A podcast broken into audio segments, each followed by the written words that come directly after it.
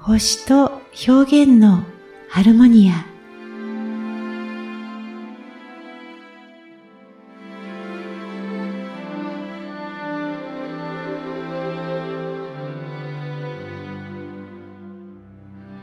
こんにちは。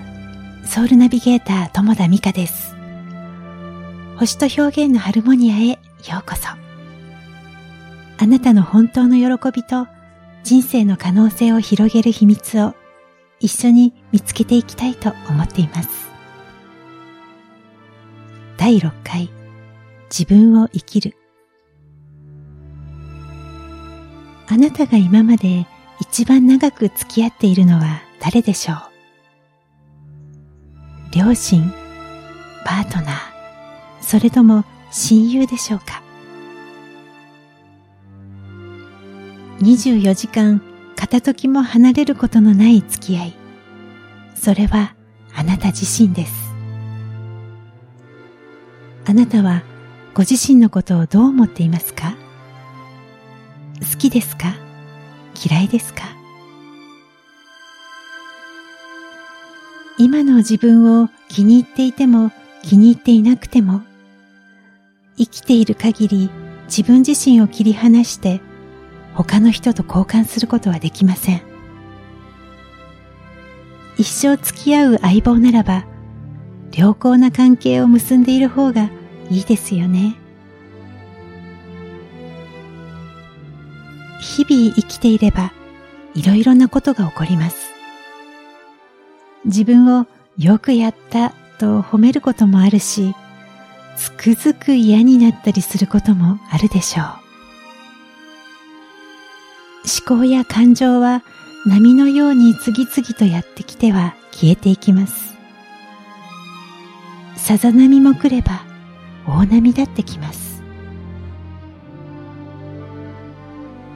感情の大波をかぶってしまってがっくりと落ち込んだり悲しんでいた時誰かにこうしてもらったおかげで心がほっと安らいだという経験あると思います。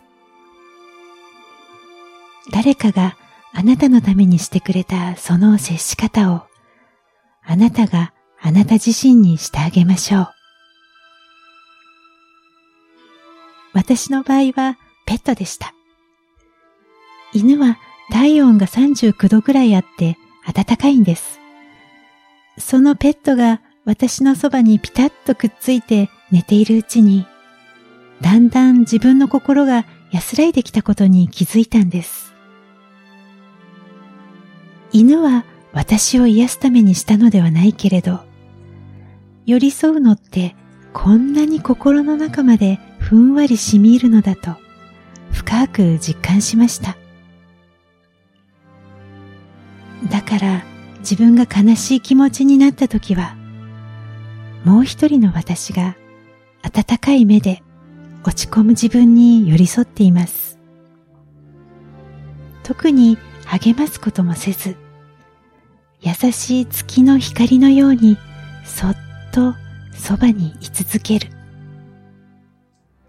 そうすると水を切らしてしょんぼりしていた花が水を浴びて元の姿に戻っていくように悲しみを感じていた私の心がだんだん落ち着いてくるのがわかります。